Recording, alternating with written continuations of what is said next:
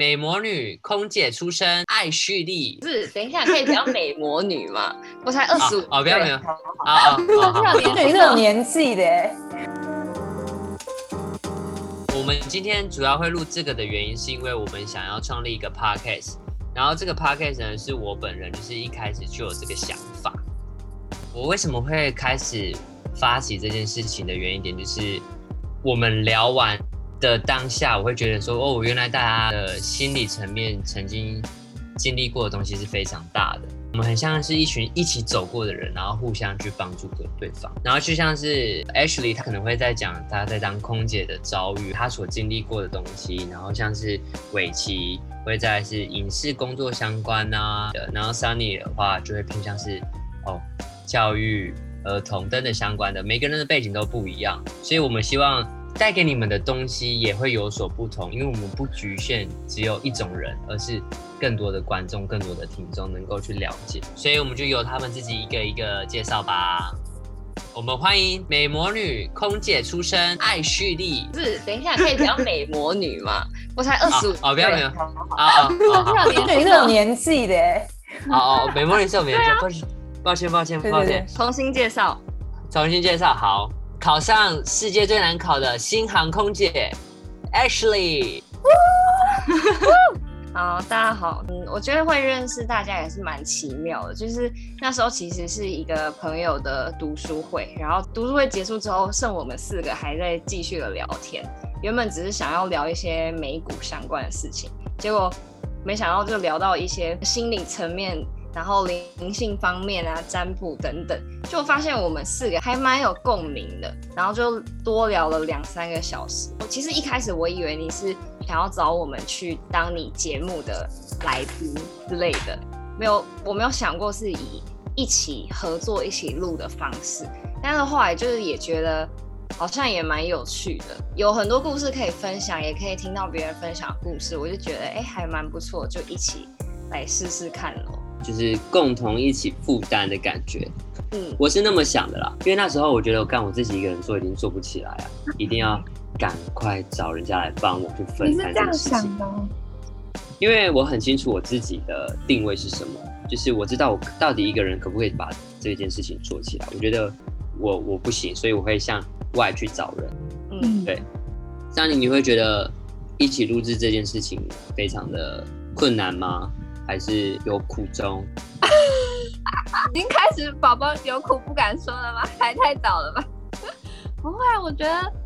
我反而是完全相反的感受，因为可能出了社会之后才知道，大学时期那种大家一起为了同一件事情往前冲冲冲的团队精神是梦幻团队，就是大家可能出了社会，为了工作有各自不同的目标。你说同一间公司有共识，大家在一个组织底下真的要有就是一起向心的感觉，那是要很长时间累积的。但我们明明就才一个晚上，就好像得到什么标章认证，说 看我们是一个团队，这样就觉得哈太太快了吧。然后接下来的会议就是大家都超级当责的，就是每个人都自主的认领很多工作，然后这个讨论的产出就这样蹦蹦蹦的跳出来。然后 Johnny 啊、伟奇啊，事前有做了很多准备，Ashley 就提供了很多自己的资源，我觉得哇，这个团队就是太偏美好。就有点不可置信，然后很期待未来合作，所以反而不会觉得疯狂，而是觉得天哪，怎么可以错过一起合作的机会？先哭一次哦，伟奇先哭一下。嗯，三你。伟奇，伟奇，因为你进入过一次团队啊，等等之类的，你觉得我们这样四个人的小团队，你会加入的原因点是什么？第一件事情是真的就是在跟大家聊天的时候觉得很舒服，然后我觉得可以一起做这件事情。就是像食物分享才好吃，跟朋友一起出去玩才好玩。那如果其实你都只是自己一个人在享受这些事情的话，我那我觉得这些东西是没有办法加倍的。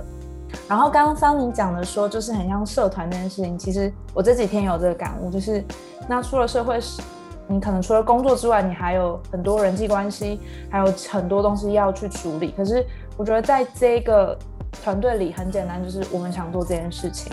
然后其实我们不知道它的发展会怎样，但无所谓，我们就是拨一点时间，大家一起来讨论，然后一起来做这件事情，它就是这么简单。就是对我来说，要找到这种纯粹很难，所以我觉得这个东西很可贵。哭第二次，那个 H 在旁边说哭屁啊，H 我没你有吗？我没有，好不好？不要污蔑我。然后我们经过这么多次讨论，你觉得在你们的脑海中，这个节目会长的是什么样子？就像是我可能会觉得是非常轻松的，然后贴近人的生活的一个节目。那你们觉得呢？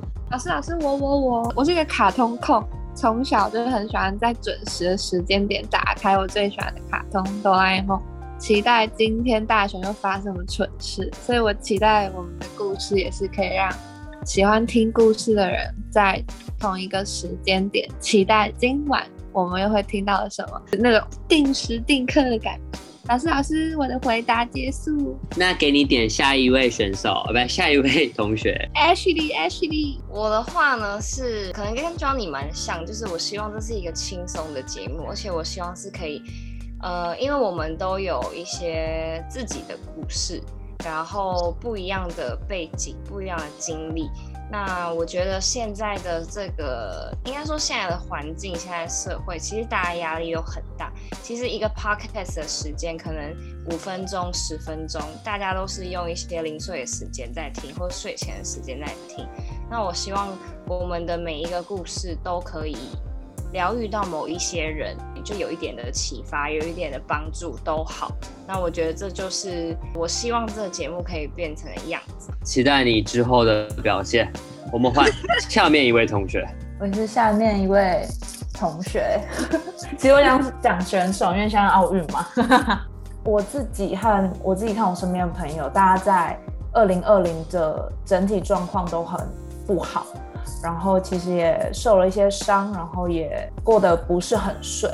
是在想说做这个节目的时候，我在写一些故事的时候，那我把它说出来，那我自己再去审视一遍，又或者是透过其他三位 partner 再帮我讲一遍这个故事，那我自己听完的感受是不是其实这个还好哎、又或者是哎、我那时候这个情绪是这样子是 OK 的，就是大家都只是有个情绪而已，所以我想透过这个 podcast 在疗愈我自己这样子。